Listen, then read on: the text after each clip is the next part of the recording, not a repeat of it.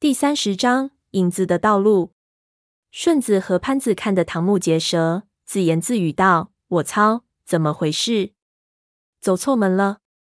不是，我和胖子都有经验了，马上就知道了是怎么一回事情。这墓道移位了。我们在墓室里面的时候，老的墓道移到了其他的地方，一条新的墓道移动到了这里。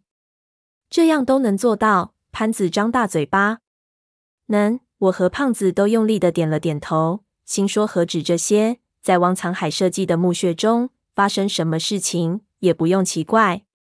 我心里有点害怕，但是又有点安心，因为墓道一改变，我就突然明白为什么那顺子的父亲和另外几具干尸会活活困死在了黄金之中。如果不是通晓汪藏海的计策，那这里诡异的墓室墓道变化，足可以把人逼疯。我们在海底墓中就几乎给骗得丧失了理智，但是，一旦我们知道了这里墓道突然变化的原理，这就一点也不可怕了。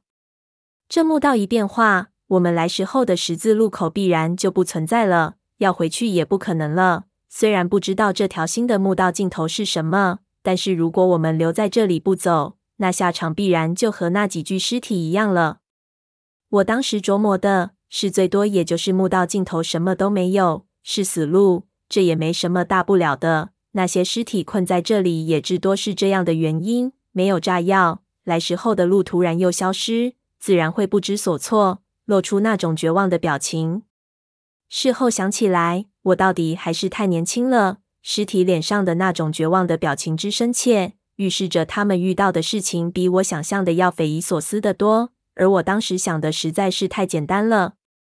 我把想法和其他人说了，又给潘子和顺子解释了墓道变化的原理，他们才醒悟过来，露出了不过如此的表情。不过潘子就想得远了一点，道：“如果是这样的，理论上这个地下玄宫的结构会无限复杂，我们会不会像深陷入魔方中一样，走进入就怎么也走不出来？”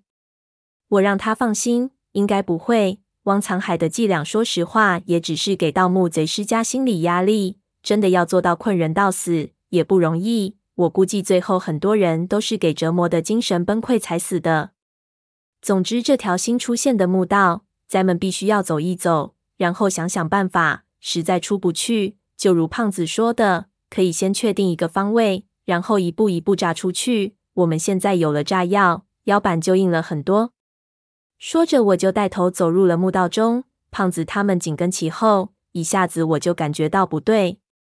这四周的壁画太寒人了，这么多大头影子，统直就好像四周站满了这样的东西一样，让人极度不舒服。我突然想到，是不是这密道的尽头就是有这么一个东西？它的影子照到墙上的时候，我们肯定发现不了。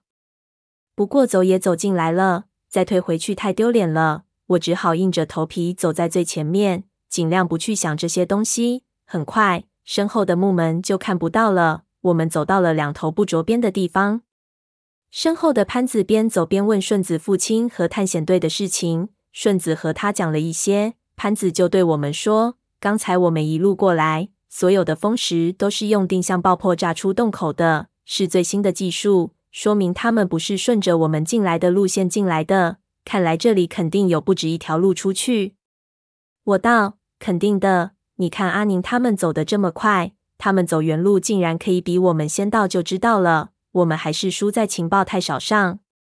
只不过不知道阿宁他们现在到哪里去了。他们应该也到过刚才的那个藏宝室，是不是也出来碰到了墓道移动？是不是和我们进的墓道一样？更加，三叔是不是也是这样？我心里实在没底。我们已经按照三叔的暗号来到了的宫之内了，他没有后续的暗号给我们。看样子进入的宫之后。他可能也是没头苍蝇了。边说边走，走了大概二十分钟，照相前面的手电光出现了反光，证明墓道的尽头到了。我们不由都紧张起来，马上安静下来，放慢了速度，一点一点的走过去。很快，墓道的尽头又出现了一道有玉门。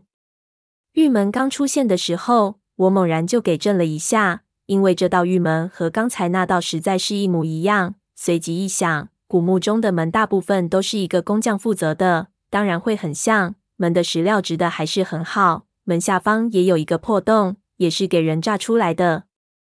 看样子还是有人来过了，那就好。不管是谁来过，对我们都是好事情，至少证明没有机关陷空。我们再一次鱼贯而入，因为没多少冷烟火了。这一次，胖子没舍得点冷烟火，而是打起了几支火折子。我们四处一看，不由一愣。木门后面是和刚才的藏宝室一模一样的房间的，墓室内成堆的金银宝器堆成小山一样。墓室的四个角落里，四根巨大的柱子，格局几乎一样。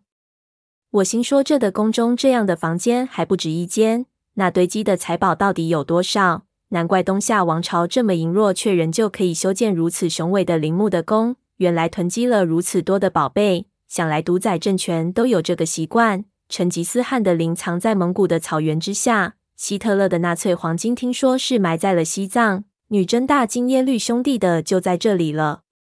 正胡思乱想着，突然一边的胖子大叫了我一声，声音之大，吓了一跳。我以为出了什么事情，朝他看去。只见他张大嘴巴，站在一座金山上，不停地想说话，却一口气卡住，什么都说不出来。我忙跑上去一看，不由也大吃了一惊。只见在这里的宝藏包围中，也蜷缩着几具尸体。我奇怪地问道：“顺子，你有几个父亲？啊，不，你父亲的队伍到底有几个人？”话还没问完，我就突然看到一个让我毛骨悚然的现象。只见那堆尸体边上的金器堆里，给人整齐的摆放着一串东西，我用手电一照，正是我们刚才在另一间藏宝室里整理的出来的一些顺序，类别都一模一样。胖子再也忍受不住，在一边打起了冷烟火，一下子就把整个墓室照亮了。我们走了下去，仔细一看，这些东西分明就是我们刚才拿出来的东西。胖子骇然道：“怎么回事？这有人模仿我们的行为？”我皱起了眉头，站起来，环视了一圈四周的，一股熟悉感觉袭来，哑然道：“不是，是我们自己又走了回来。这里就是我们刚才出发的地方。”